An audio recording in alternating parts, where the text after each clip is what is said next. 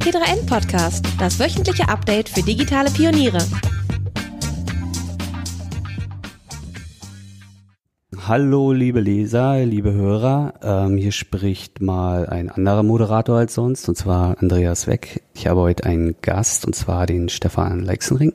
Und der ähm, unternimmt seit Monaten eine Weltreise mit seiner Familie. Und darüber wollen wir heute mal ein bisschen reden. Wie klappt das? Äh, wie kann man sich monatelang rausnehmen? Oder nimmt er sich überhaupt raus? Und wie spielt die Familie da mit? Und ja, hallo Stefan. Hallo Andreas, vielen Dank, dass ich heute dabei sein darf. Ja, da finde ich, ähm, wir sind sehr interessiert, was du zu erzählen hast.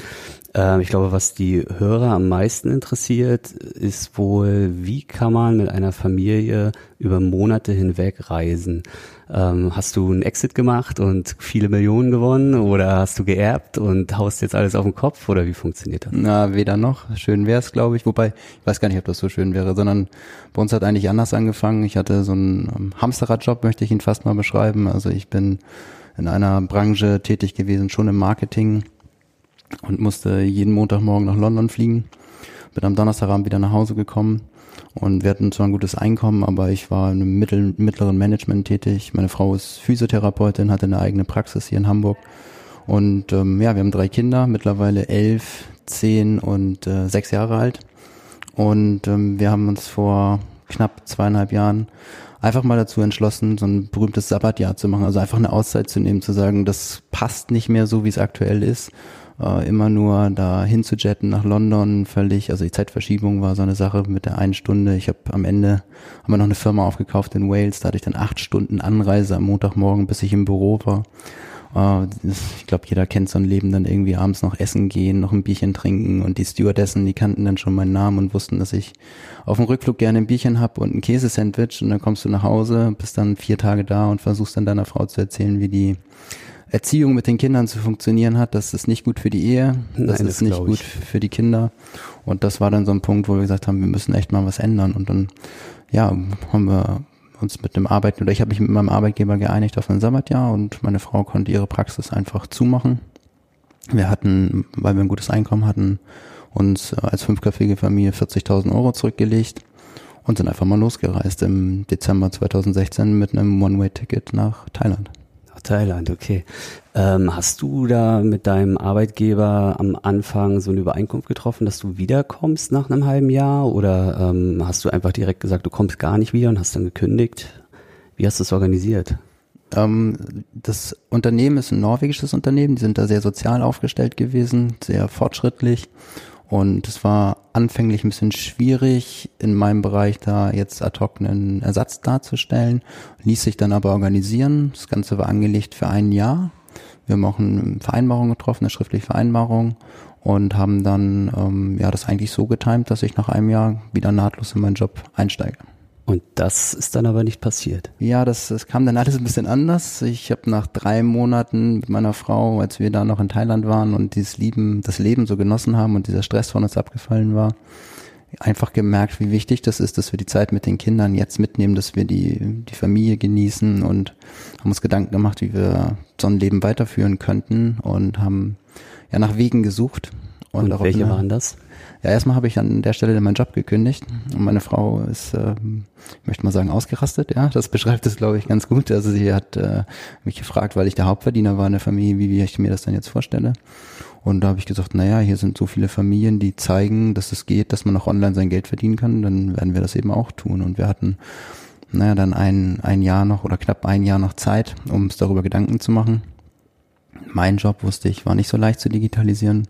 Meine Frau als Physiotherapeutin hatte in der Praxis schon immer Frauen betreut, die nach der Schwangerschaft wieder schlank werden wollten und hat da gute Erfolge erzielt. Und da haben wir versucht, ein Online-Fitnessstudio aufzubauen. Wir wussten, dass so ein Deadlift die Soester erfolgreich ist, eine mhm. Sophia Thiel, Charlotte Würdig und äh, Freeletics ja auch mit einer App. Also der Markt war schon da. Wir mussten nur gucken, wie wir da irgendwie eine Nische finden. Da haben wir uns ziemlich schwer getan am Anfang und haben auch viel Lehrgeld bezahlt, aber letzten Endes, um dann die Geschichte mal abzukürzen, haben wir es innerhalb von einem Jahr dann geschafft, mit äh, in Anspruchnahme auch von externen Coaches uns ein eigenes Online-Business aufzubauen. Und ähm, meine Frau ist jetzt die Hauptverdienerin, ähm, ist diejenige, die quasi vor der Kamera steht und die Motivatorin.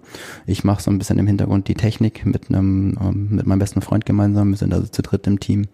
Und das reicht, um als äh, fünfköpfige Familie um die Welt zu reisen. Nicht in Fünf-Sterne-Restaurants und äh, nicht im Business-Class-Flügen, wie andere das vielleicht machen würden. Das wäre jetzt meine Frage gewesen, ob ihr äh, das typische YouTuber-Life lebt inzwischen Nein. und äh, die dicken Millionen einheimst. Nein, nein, wir haben schon, unsere Reise dokumentieren wir bei YouTube und auch bei Instagram und das sind, ich weiß nicht, aktuell insgesamt vielleicht 30.000 Menschen, die uns da folgen und das ist auch schön, aber es ist für uns mehr so eine Community, die sich dort aufbaut, als dass wir so ein Influencer-Leben leben müssten und äh, mit jedem Post irgendwie Werbung finanzieren, sondern wir haben halt unser unser eigenes Business, was uns unser Leben finanziert und ähm, ja, lassen auf den Social Media Kanälen einfach unsere Follower mitreißen. Ja, okay.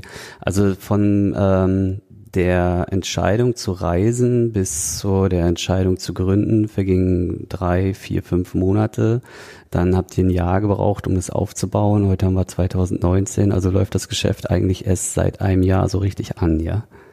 In etwa, ja. ja. Also es gab natürlich immer Phasen zwischendurch, wo mal so ein Hoffnungsschimmer war und wir ein paar Verkäufe gemacht haben mhm. und wir gedacht haben, jetzt explodiert das Ganze. Und dann gab es wieder Rückschläge. Also ich glaube, so wie es, wie es jeder Gründer mal beschreibt, dann denkt man, jetzt hat man irgendwie den goldenen Schlüssel gefunden, dann fängt man an im Marketing einen neuen Weg zu gehen.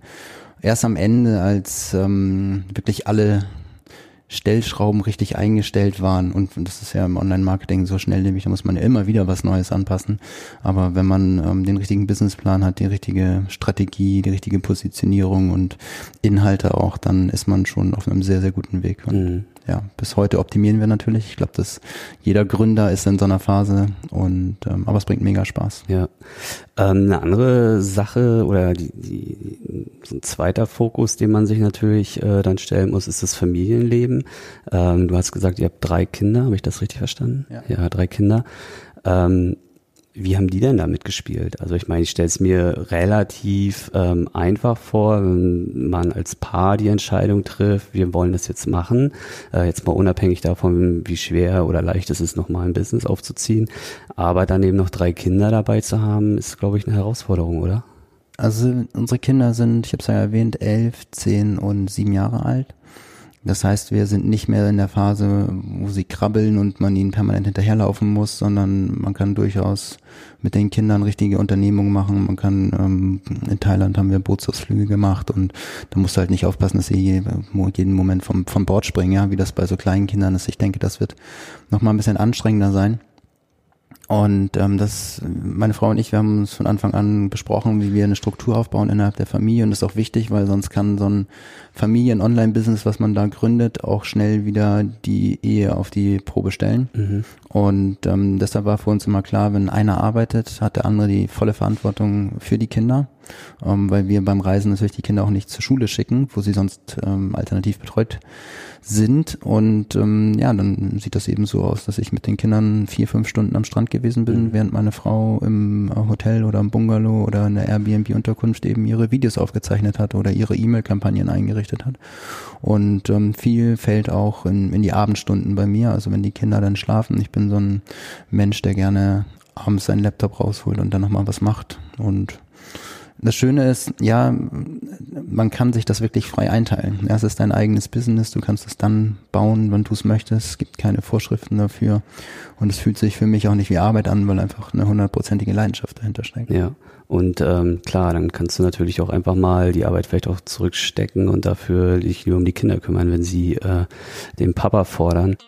Frage, verkauft ihr online? Vor allem für kleine bis mittlere E-Commerce-Unternehmen oder Startups ist das oft sehr umständlich, bis man sein Geld bekommt.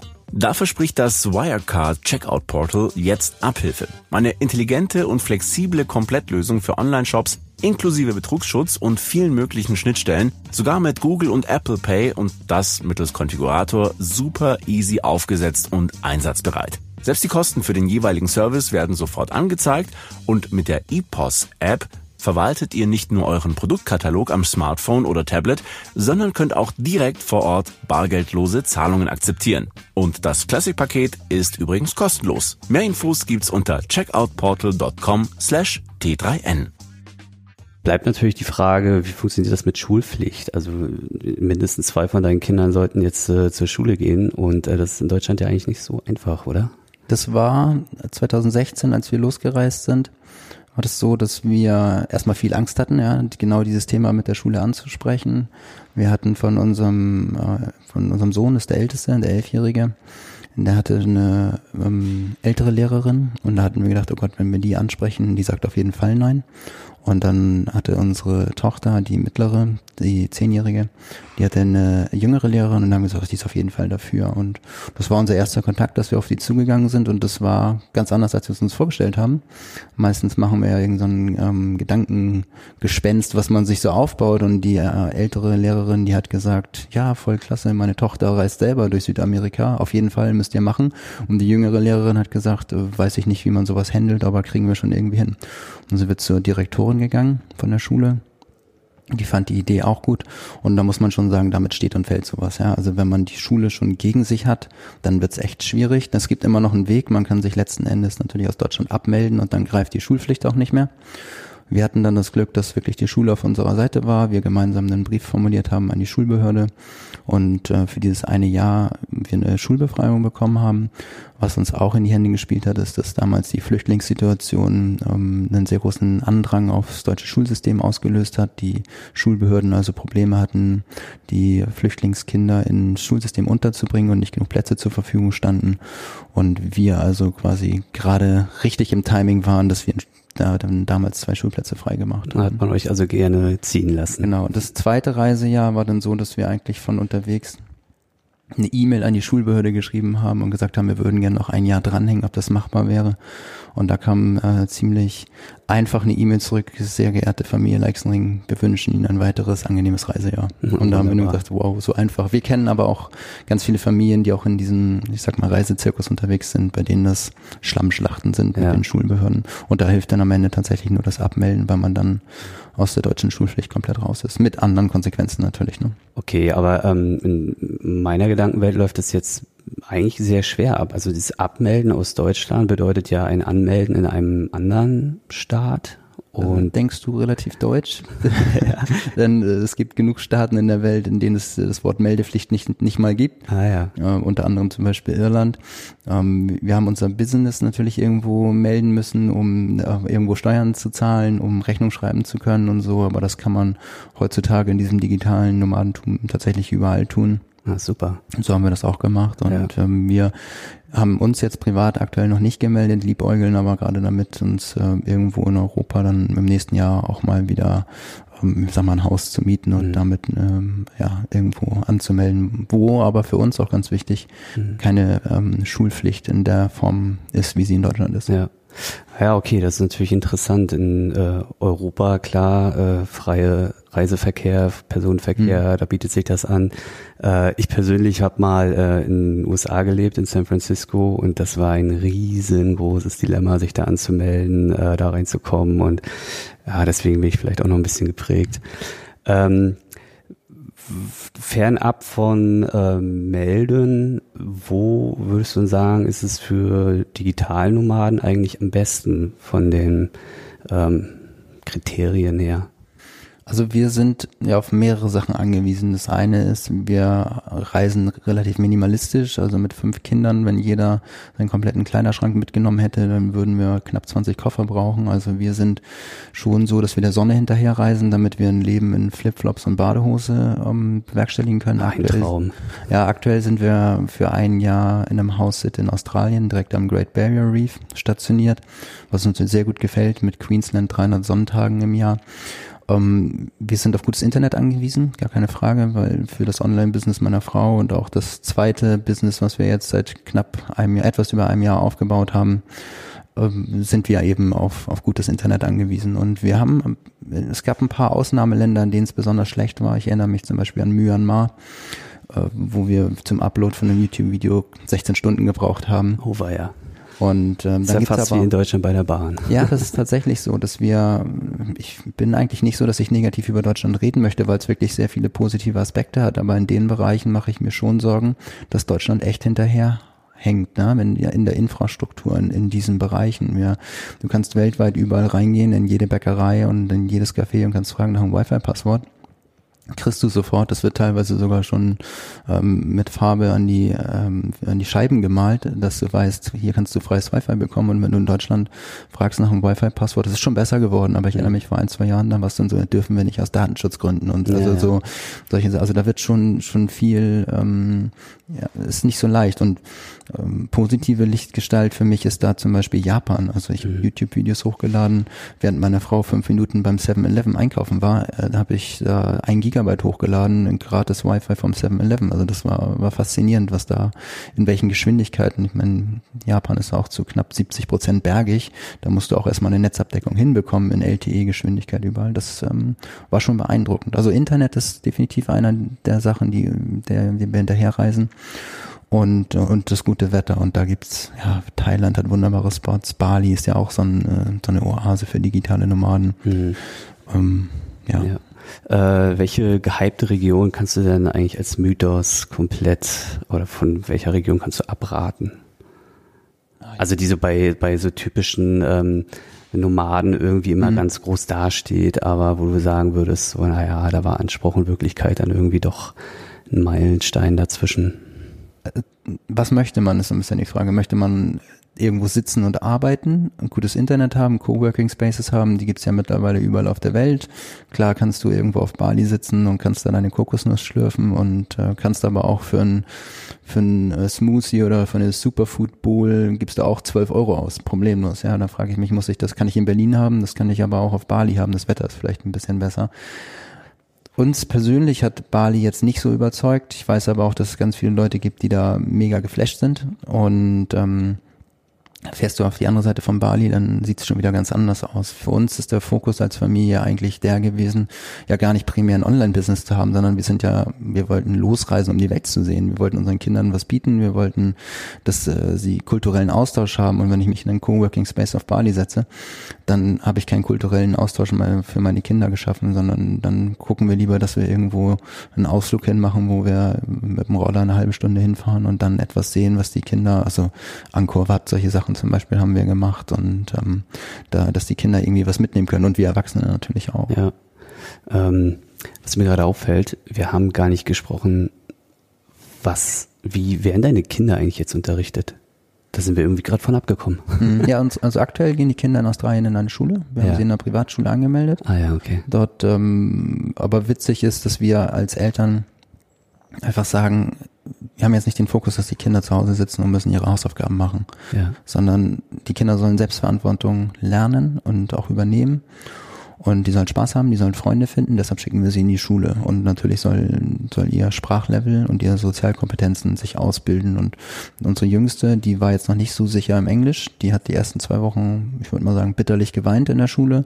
Und jetzt sind sie knapp zwei Monate dort in der Schule, die spricht fließend Englisch. Also mhm. das geht. Und ähm, da muss man manchmal vielleicht auch als Eltern ein bisschen unterstützend zur Seite stehen und äh, Zuspruch geben, damit ja. die Kinder jeden Morgen wieder gerne in die Schule gehen dann nehmen die schon eine ganze Menge mit. Ich selber habe ähm, BWL studiert, zweimal erfolgreich abgebrochen, also immer irgendwo in der Hälfte, weil ich mich dann gefragt habe, ich habe das berufsbegleitend gemacht und mein Unternehmen, das, ähm, was ich ansprach aus Norwegen, die da im Marketing extrem tätig waren, die haben Facebook-Marketing gemacht zu einer Zeit, wo mir im BWL-Studium noch was ganz anderes beigebracht wurde. Und da habe ich nie verstanden, wie diese Theorie so weit abweichen konnte von, von der Praxis. Und da habe ich gesagt, das hilft mir eigentlich gar nicht. Das Leben, also natürlich hilft es immer, irgendwas wollen wir nicht bestreiten, aber hm. für mich war damals als junger Mensch das nicht so, nicht so ersichtlich. Ähm, ich würde schon heute noch sagen, dass ein Studium wichtig ist. Und da war für mich dieser Punkt, dass ich sage, das Leben lehrt dir so viel mehr als das, was du in so einer Schulbank mhm. mitbekommst. Und die Inhalte, was wir über Wissen heute definieren, sind so umfangreich geworden, dass es eigentlich ein utopischer Anspruch ist, zu sagen, jedes Kind muss alles wissen, weil spätestens, wenn wir fertig sind mit der Schule, hat sich der Inhalt des Wissens ja schon wieder geändert. Ja. Also sehe ich die Verantwortung viel mehr da drin, meinen Kindern beizubringen, lernen zu lernen mhm. und mit der Zeit mitzugehen und einen stetigen Wandel zu akzeptieren. Und das fehlt mir in den Schulen, zumindest in der Schule, in der unsere Kinder damals waren, war es nicht so. Ich weiß, dass es auch sehr fortschrittliche Schulen in Deutschland gibt. In Australien, die Schule, wo unsere Kinder jetzt hingehen, ist eine iPad-Schule. Das heißt, die Kinder haben nicht mehr einen schweren Rucksack, sondern ab der zweiten Klasse gehen die Kinder dorthin, haben ihr eigenes iPad und ähm, lernen halt automatisch, wie sie ihre Hausaufgaben direkt dann an, ans äh, Board vorne, an die, ans, äh, an die Tafel, ja, quasi äh, hochbeamen und ähm, schneiden Videos mit iMovie, machen ihre ersten Schritte und all solche Dinge. Und mein Sohn sitzt neben mir, wenn wir unser YouTube-Video schneiden. Und ich glaube, das sind Dinge, da erkennen die, wie man in der Zukunft auch Geld verdienen kann. Ja, das ist ja irgendwo der Wandel. Und das möchte ich denen gern mitgeben und ich möchte denen mitgeben, dass sie Sozialkompetenzen entwickeln, dass sie ein Entdeckertum haben, dass sie Freude haben und ich glaube, das Allerwichtigste ist, dass sie lernen, wenn sie einen Sinn in ihrem Leben sehen oder einen Warum, dann werden sie immer ihren Weg gehen. Und Ja. ich bin auch nicht so ganz ähm, traurig darüber, dass wir sie selber betreuen, wenn ich manchmal sehe, was in Schulen passiert. So, ich sehe dann bei alten Freunden die WhatsApp-Gruppen, was da dann teilweise bei Elfjährigen schon für Bilder ausgetauscht werden. Denke ich mir manchmal, dass wir unseren Kindern auch noch ein ganz kleines bisschen mehr Kindheit gönnen Mhm. äh, und sie noch nicht so ganz auf die nicht immer gute Gesellschaft loslassen.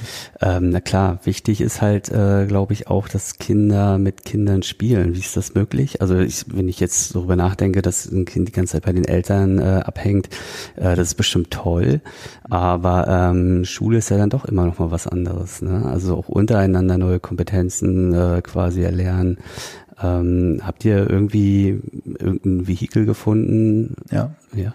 Also es ist tatsächlich so, wie du es ansprichst, ähm, auch einer der Gründe, warum wir jetzt gerade ein Jahr in Australien sind. Also wir wollen halt nicht so eine Ego-Reiseshow draus machen, weil die Eltern jetzt mal um die Welt reisen wollen, sondern wir haben immer von Anfang an gesagt, dass wir im Austausch mit unseren Kindern sind und wenn die Kinder irgendwelche Bedürfnisse haben und sie klar kommunizieren, dann werden sie ähm, berücksichtigt. Und unser Sohn hat dann irgendwann gesagt, so Mama, Papa, ich bin jetzt, ähm, ich werde jetzt elf und es ist zwar schön mit euch 24-7 zusammen zu sein, aber man merkt es dann auch, wenn er seine kleinen Geschwister dann immer ärgert, dass er irgendwann mal einen Austausch mit anderen braucht. Und dann kam dieses Angebot, nach Australien gehen zu können, für ein Jahr dort einen Haussitz zu machen. Und dann haben wir gesagt, das ist genau die Zeit, den Kindern ihre eigenen Kinderzimmer wieder zu geben, dass sie, keine Ahnung, sich ein Fahrrad kaufen können und dass sie Freunde haben in der Schule. Das ist schon wichtig und das war auch letzten Endes ausschlaggebend, diesen Schritt ähm, nach Australien zu machen. Während der Reise haben wir immer wieder dafür gesorgt, dass wir andere Familien treffen. Also es mag zwar so ein bisschen nach so einem äh, Ausscheiderleben oder Aussteigerleben äh, klingen, aber es gibt so viele Familien, die dieses Lebensmodell leben, nicht unbedingt mit einem, nicht unbedingt mit einem Online-Business in dem Hintergrund, aber viele, die so eine Elternzeit nutzen, um einfach mal ein Jahr oder ein halbes Jahr zu machen oder drei Monate oder so. Und die ja, halt vernetzen sich im Social-Media-Bereich. Da gibt's dann bei Facebook Gruppen, wo man einfach eintreten kann und dann fragen kann, hey, wo seid ihr denn und habt ihr Lust? Oder Ich habe drei Kinder und wir sind zum Beispiel jedes Jahr im Winter sind wir für drei Monate in Thailand auf Koh Phangan, so einer kleinen Insel etwas nördlich von Koh Samui. Eigentlich berühmt für diese Full Moon Partys, wo die Mhm. Leute richtig Gas geben. Aber Ja, im, im Norden der Insel ist eben ähm, sind schöne Strände und eher familienfreundlich und dort ähm, hat vor vier Jahren mal angefangen, dass eine befreundete Familie von uns da so ein Camp aufgezogen hat mit vier Familien und jetzt im letzten Jahr waren es über 100 deutschsprachige Familien, die dort hingekommen sind in den Wintermonaten, einfach um eine gemeinsame Zeit zu verbringen. Krass, das ist echt Und, also eine richtig ähm, fette Community steht Ja, das, und das ist, also, wir können vielleicht gleich auch nochmal ein Wort verlieren zu dem zweiten Business, was wir machen, was da extrem schnell durch die Decke geht, aber es zeigt einfach, dass das kein Problem mehr ist. Man lebt nicht isoliert irgendwo, sondern man hat immer überall Anschluss, wenn man ein bisschen offen ist. Ja, okay, cool. Ähm, jetzt die aber die Entscheidung nach Australien zu gehen und dort eben auch so den Kindern wieder ein Kinderzimmer zu geben, das äh, schreit ein bisschen oder es klingt ein bisschen danach, als wenn du Auswanderungspläne vielleicht hättest oder äh, Also ich habe selber nicht das Gefühl, dass ich irgendwo sesshaft werden müsste, Ja. meine Frau auch nicht. Wir haben einfach gesagt, wir geben den Kindern die Möglichkeit, äh, sich das anzugucken und jetzt sind wir seit Mai dort, also etwas über zwei Monate und haben die Kinder mal gefragt, ob sie bleiben wollen oder woanders hin wollen oder ob sie weiterreisen wollen und ähm, es kommt aktuell ist die einhellige Stimmung, dass wir weiterreisen wollen. Wir haben noch so ein paar Pläne, wir wollen uns ein Wohnmobil kaufen und gerne nochmal durch Europa reisen. Ähm, ein etwas längerfristiger Traum ist, mit einem Segelboot oder mit einem Katamaran doch mal die Welt zu umsegeln. Dafür müssten wir Segelkenntnisse noch mal ein bisschen auffrischen. Und Große bevor man Pläne. über so einen großen Teich rübergeht, muss man natürlich auch ein bisschen Erfahrung sammeln. Das heißt, sowas geht auch nicht von heute auf morgen. Aber das sind so die, die nächsten Schritte, die wir angehen wollen. Und da sind die Kinder natürlich total euphorisch. Ja. Und uns ist auch bewusst, dass spätestens mit 15, 16 sagt unser Sohn dann auch irgendwann, Mama, Papa, tut mir leid, aber ich will jetzt eine Freundin haben und habe keine Lust mehr mit euch zu reisen. ja. Das heißt, solange das noch geht, solange die noch mitmachen, nehmen wir sie mit. Und wenn die dann sagen, sie haben keine Lust mehr, dann werden die Karten neu gemischt. Sag mal, äh, kommt dir das bekannt vor? Du hast ein spannendes Produkt entwickelt, erste Umsätze erzielt, ein super Team zusammengestellt und jetzt willst du so richtig durchstarten. Dein Business für nachhaltiges Wachstum aufstellen, Vertrieb und Marketing auf- und ausbauen. Dann unterstützt dich Salesforce mit Lösungen für kundenzentrierten Vertrieb und Marketing auf einer Plattform und stellt dir einen Experten zur Seite in jeder Stufe deines Wachstums. Salesforce ist weltweit führend im Bereich Customer Relationship Management und bringt Unternehmen und Kunden näher zusammen. Mehr Infos findet ihr auf salesforce.com/de slash small-business-solutions. Du hast in einem Blogpost geschrieben, der Alltag besteht aus Hochs und Tiefs. Also ich habe mir den Blogpost äh, aus Bali äh, mal ein bisschen genauer angeschaut. Nenn mir doch mal so ein, so ein, so ein Alltagsszenario, was eine große Katastrophe für euch war und vielleicht auch eins, wo es einen ganz tollen Höhepunkt gab. Also wir haben, ich glaube, wie in jeder Familie, ja, also du stehst morgens mit dem falschen Fuß auf, ist der Tag gelaufen. Ja. Und äh, dann ähm, Kind fällt hin, Knie aufgeschlagen, passiert dir in Deutschland auf dem Bürgersteig, kann dir natürlich in Thailand genauso passieren oder auf den Philippinen. Das Wetter kann schlecht sein, all solche Sachen beeinflussen das. Wir sind auf Unterkümmern, wir sind ähm, im ersten Jahr der Weltreise haben wir jede Woche woanders geschlafen. Und dann suchst du die Unterkünfte über diese klassischen Medien, über Booking.com, Airbnb oder was es dort alles gibt über lokale Empfehlungen, nimmst dir einen Roller oder so eine ähm, Tuk-Tuk und fährst da rum und ähm, die, unser Sohn hat eine Erdnussallergie. Dann waren wir essen in Malaysia und haben gefragt, hab no Peanuts, no Peanuts, ja, no Peanuts, no Peanuts. Und natürlich waren da Peanuts in der Suppe dann drin und dann stehst du irgendwo in Malaysia in so einer dreckigen Seitengasse und das Kind übergibt sich. Und dann denkst du, ja toll, wäre ich jetzt irgendwo zu Hause, hätte der Kellner mich verstanden, wäre alles besser gewesen, aber ja. das sind eben so die, die Momente, wo du sagst, jetzt ist eigentlich, jetzt reicht, wir fahren nach Hause und wir, wenn dann das in dem Moment noch anfängt zu regnen, dann und diese Auf und Abs hast du, hast du im Laufe des Tages. Ähm, dann kommt das Business dazu, dann, ach, ich habe mal bei einer Facebook-Werbung, als wir damit anfingen, irgendwo ein Häkchen vergessen zu setzen bei der Kostenkontrolle. Am nächsten Tag waren 500 Euro weg. Das war jetzt auch nicht so dolle und das ist auch nicht gerade die beste Stimmung, die du mit deiner Frau haben kannst. Ja? Mhm. Und da sag ich, ja, das, was uns allen passiert, passiert ja auf Reisen genauso, aber das trügt natürlich manchmal, wenn man so Influencern folgt, die immer nur ihre Sonnenscheinbilder da irgendwo bei Instagram und auf anderen Plattformen teilen, dass man denkt, ach, die haben das perfekte Leben. Ist natürlich nicht so, ne? Hm. Naja, okay. Ähm, genau. Also auch, ja. weil du den Bali-Poster so angesprochen hast. Ja, ja mich stört der Verkehr dort einfach. Das ist, das ist einfach unglaublich. Wir hatten vielleicht auch Pech, dass gerade die Japaner Ferien haben. Die haben ja eh nicht so viel Ferien, aber ja, wenn sie dann da sind, dann fluten sie die Insel. Und ähm, wir waren in U-Boot, was ja eigentlich so als dieses Eat, Pray and Love äh, Julia Roberts ähm, Ding da gilt und ja. alles toll. Wir haben uns auf den Bürgersteigen geschoben. Also das war wie New York auf der Fifth Avenue, wo man sich da ähm, in, in Schlangen bewegt. Die Autos und Roller haben die alles äh, blockiert und das hat gestunken. Das war überhaupt nicht unser Ding. Mhm. Wahrscheinlich wären wir zwei Wochen später da gewesen, wäre das perfekt gewesen. Mhm. Ja, das wissen wir nicht. Ja. Aber in dem Moment hat mich das einfach nur also so richtig aus der Bahn geworfen. Ja, das glaube ich. Also es mhm. wäre auch überhaupt kein Szenario für mich, glaube ich. Dann auch mit Kindern. Uiuiui. Naja. Die waren schon, die waren schon ziemlich erprobt, ja, ja, waren schon ein bisschen länger der Reise, aber das, das sind dann so Sachen, wo du wieder zurück bist auf deinem Hotelzimmer und dann sagst, oh, danke, jetzt Füße hochlegen und es reicht. Sehnt man sich dann in solchen Momenten doch auch mal wieder nach Deutschland zu den Großeltern in die geregelten Verhältnisse, wo man weiß, wer äh, wann zur Arbeit fährt und wann man besser nicht in die Rush Hour kommen sollte und so weiter. Ich, ähm, wir freuen uns, wir haben einen sehr starken Familienzusammenhang zu sowohl meinen Eltern als auch zu den Eltern meiner Frau und auch unter meinen Geschwistern und den Geschwistern meiner Frau. Also es ist schon ein sehr enger Familienzusammenhalt. Und wir freuen uns immer wieder hier zu sein. Also wir versuchen eigentlich immer Ostern und die Weihnachtszeit in Deutschland zu sein oder zumindest mit der Familie zu verbringen. Dieses Jahr ist es so, dass meine Eltern nach Australien kommen und wir dort gemeinsam feiern, weil wir einen christlichen Hintergrund haben und ähm, muss aber ehrlich sagen, ich freue mich auch immer wieder, wenn ich dann weg kann. Also ich, gerade heute, um hier in der Stadt diesen Podcast mit dir aufzeichnen zu dürfen, habe ich das Angebot angenommen, dass mein Vater mich äh, mit in die Stadt reingenommen hat. Er fährt jeden Morgen mit dem Auto.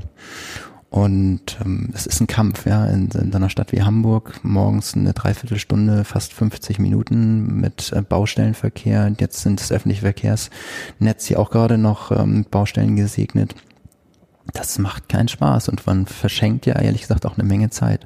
Ja, ja. Und dann guckst du in der Bahn und dann siehst du so viele Zombies, die da alle mit ihrem Smartphone da stehen. Also dieses menschliche, diese Interaktion, das fehlt mir schon so ein bisschen. Also ja. das, ähm, insofern, nee, beneide ich das eigentlich nicht. Okay. Gibt es irgendwas, was du vermisst? Was du so richtig vermisst? Also jetzt mal klar, Familienmitglieder, so denke mhm. mal, wird eine Rolle spielen. Ähm, aber, also ich weiß zum Beispiel aus meiner Zeit in den USA, ähm, viele Amis werden jetzt lachen, weil es ist so ein ganz krasser Stereotyp eigentlich äh, ja. für uns Deutsche. Ich habe das Brot immer vermisst. Ich habe ein gutes Brot echt äh, zu schätzen gelernt in der Zeit, als ich drüben war, weil es halt irgendwie fast überall nur so Toastbrot gab mhm. und äh, ja, es war so toll, als ich wiederkam und mal richtig schönes Vollkornbrot hatte. also ist tatsächlich etwas, auch so das Brot, ja, ist noch ein ja. Klassiker. Wir dürfen es nach Australien nun leider nicht mitnehmen, da ist die Lebensmitteleinfuhr ja sehr streng ähm, reglementiert. Aber ähm, ja, was, was fehlt uns eigentlich? Ähm, ich glaube, wir Deutschen müssen uns mal bewusst sein, wie günstig Lebensmittel hier eigentlich sind. Also wenn wir so einen Wocheneinkauf hier in Deutschland machen für die Familie versus wir machen einen Wocheneinkauf irgendwo in der Welt, eigentlich egal wo, ist es überall anders teurer. Also das ähm, ist ähm, unglaublich, wie günstig Deutschland ist mit dieser Discounter ähm, Kultur, zum Aldi zu gehen oder zum Lidl zu gehen und Penny und was es dort alles gibt, das ist, ist schon unglaublich. Und das wird man sich, glaube ich, erst bewusst, wenn man dann so lange im Ausland ist und dann Vergleiche ziehen kann. Mhm. Und ähm, ich, also natürlich hat Deutschland ein klasse Sicherheitsnetz, was so die ähm, Absicherung angeht, Krankenversicherung und solche Geschichten und wir müssen uns hier keine Sorgen machen, dass, dass irgendwelche ähm, Kinder auf die Straße laufen oder die halten die Autos an beim Zebrastreifen. Das haben wir also überall auf der Welt anders erlebt. Und mhm. heute Morgen musste ich lachen, als ich mit der Bahn gekommen bin. Die letzten zwei Stationen das, äh, das heißt ja mal Please Mind the Gap, ja, diese kleine Lücke da zwischen, zwischen Zugsteigkante und dem Zug tatsächlich. Also da haben wir auf Sri Lanka ganz andere Lücken erlebt. Da hätten Kühe dazwischen gepasst. Mussten die Kinder Weitsprung lernen. Ja, da musste Weitsprung machen. Und wir sind schon ein extrem strukturiertes und weit entwickeltes Land und das ja. macht schon Spaß, wenn man irgendwo in der Welt unterwegs ist und dann wieder einen Zwischenstopp in Deutschland hat, zu sehen, was für Sicherheiten man hier eigentlich hat, ja. wie gut es uns geht und ich glaube, das ähm, schätzen wir viel zu wenig. Ja, ist schon krass, das zu sehen, oder? Das ist eigentlich, dass der äh, Wohlstand hier doch relativ hoch ist und dennoch äh, sieht man aber morgens in der Bahn äh, so viele Leute, die schlecht gelaunt sind. Ja, oder Rentner beim Einkaufen. Also, ja, gibt's alles genau. Mögliche. Ja. ja, das ist mir tatsächlich auch aufgefallen. Ähm, äh, allein dieser dieser Punkt Smalltalk, also als ich aus den Staaten wiederkam und dann äh, in Deutschland war und du hast einfach irgendwie mal ähm, die Kassiererin gefragt, so äh, wie es hier geht, ne? Also jetzt natürlich ist das eine Floskel so, klar, aber das habe ich in den USA erlebt, dass du ein Lächeln geschenkt bekommen hast und man tatsächlich einen kleinen Smalltalk hingelegt hat, ja. während du äh, in Deutschland angeguckt wurdest, als hättest du jetzt gerade irgendwie äh, die Frau zutiefst beleidigt. So. Ja, ja. Oder ihr ihre Arbeitszeit gestohlen oder ja, so, ja. Und so du wirst vom Mann hinter dir an der Kasse schon angesprochen. Ja, hey, ja. behindern Sie das nicht, ich habe Stress. Ne? Ja, ja. ja, ich glaube, das lernt man wirklich, wenn man reist, äh, dass man viele Sachen wieder wertschätzen lernt und ähm, klar, macht ja auch viel mit einem. Ähm, was ist denn so der oder, oder so ein so ein Punkt, wo du jetzt sagen würdest, da hat mir die Reise so viel gebracht, also auch persönlich, du hast vorhin davon gesprochen, dass du so, du hast das Gefühl, du warst in einem Hamsterrad, mhm. ähm, also ist die Reise auch so ein bisschen so eine Sinnsuche im Endeffekt gewesen oder wie kann man sich das vorstellen? Was hast du mitgenommen bislang? Also es ist so, dass wir extrem viele Erlebnisse ähm, ja, erlebt haben einfach. Mhm.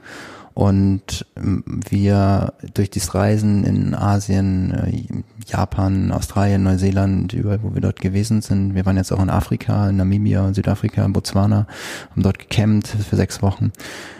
Du kommst immer wieder aus deiner Komfortzone raus. Du wirst immer wieder mit neuen Aufgaben konfrontiert, neue Sprachen, die du nicht lernen musst, aber wo du dich irgendwie mit Händen und Füßen verständigen musst. Ähm, wir leben vegetarisch, das heißt, du musst immer wieder gucken, kann ich das essen, kann ich das nicht essen die Kinder haben neue Herausforderungen, du musst äh, Visa-Bestimmung, also du bist im, im, Kopf immer auf Zack, du musst immer neue Dinge irgendwie bewerkstelligen.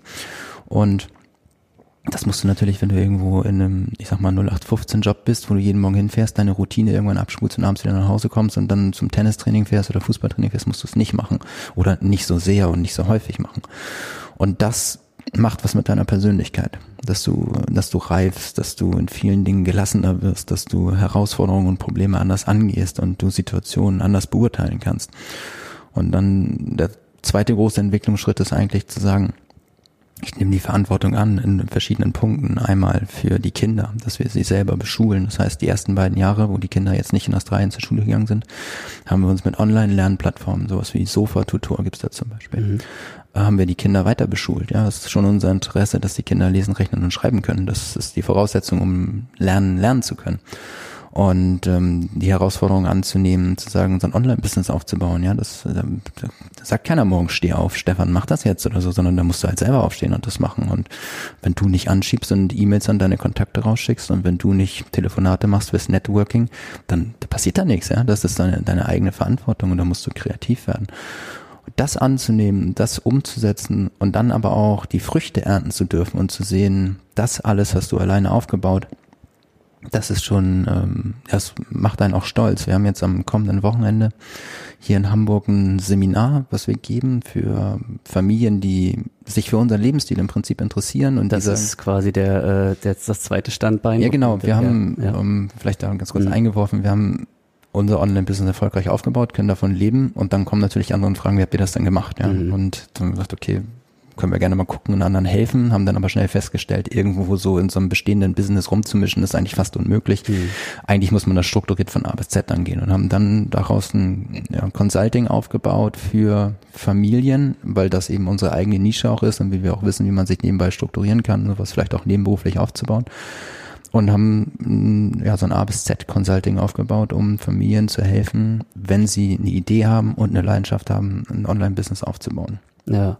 Sie bauen das selber auf und das machen wir und äh, unter anderem äh, auch über Seminare, um mhm. da unser Wissen weiterzugeben. Und jetzt kommen 100 Leute am Wochenende und mhm. also vor zweieinhalb Jahren, wenn ich da was bei Instagram gepostet habe, dann haben sich 50 Leute angeguckt. Also sich das jetzt vorzustellen, dass da 30.000 Menschen bei Instagram und YouTube irgendwie was gucken, ich meine, das ist ein halbes Fußballstadion gefüllt und 100 Leute kommen zu so einem Seminar und geben da ein paar hundert Euro aus, nur um deine Inhalte zu hören. Das ist ähm, schon eine kleine Bestätigung für das, dass das, was wir machen, nicht so ganz falsch sein kann. Ja, liebe Hörer, äh, was ihr jetzt natürlich nicht seht, sind die großen Augen, die gerade glänzen. Also, es ist schön, wie selbstbewusst du drüber redest. Ja, das bringt ja. auch da nochmal der Vergleich zu diesem Hamsterrad, weil du es ja, angesprochen ja. hast. Ich habe früher in der Münzbranche gearbeitet. Das heißt, wir haben so Sammelmünzen, zwei Euro Vatikan, äh, mhm. Goldanlagemünzen und sowas mhm. verkauft. Und ich habe durchaus Münzen für einzelne Sammler im Wert von 30 bis 40.000 Euro besorgt. Da hat mich nie einer angerufen und hat gesagt, Mensch, Stefan, danke, dass du mir diese seltene Münze besorgt hast, die äh,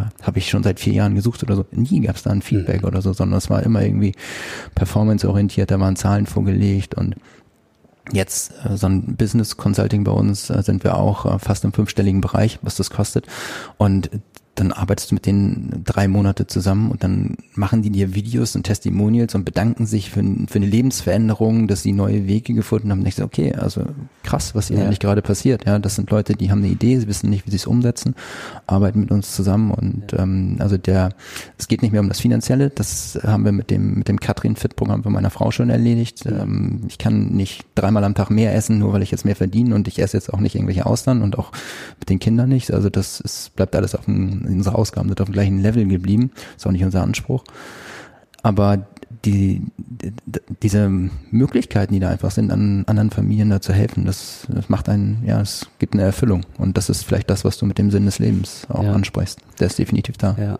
Ich könnte jetzt natürlich noch nachfragen, äh, mit welchem Toolset ihr arbeitet, wenn ihr äh, Workshops macht und so mhm. weiter. Aber ähm, ich würde eigentlich ganz gerne unsere Leser und Hörer einladen, das selber herauszufinden, indem sie sich vielleicht mal mit dir in Kontakt äh, begeben. Mhm. Ich mache jetzt mal einen Punkt an dieser Stelle. Äh, danke für, dein, für deine Zeit, äh, dass du dich mit mir hier getroffen hast. Übrigens im WeWork. Vielen Dank an Sabella, die das ähm, ermöglicht hat. Äh, eine gute Freundin von mir, die uns hier kostenlosen Raum zur Verfügung gestellt hat. Das ist super nett von dir. Du hast auf jeden Fall was gut. Ähm, ja, und ansonsten ähm, bedanke ich mich auch bei euch, liebe Hörer. Es war meine erste Podcast-Aufnahme. Ich hoffe, äh, wir sind nicht zu sehr gesprungen. Ich hoffe, es war interessant und äh, ich freue mich aufs nächste Mal und danke dir, Stefan. Ich danke dir auch. Ich ja. glaube, das hast du ganz hervorragend gemacht. Ja, vielen Dank, vielen Dank. Lebenslanges Lernen, ne? wir haben drüber gesprochen. Okay, dann äh, bis bald.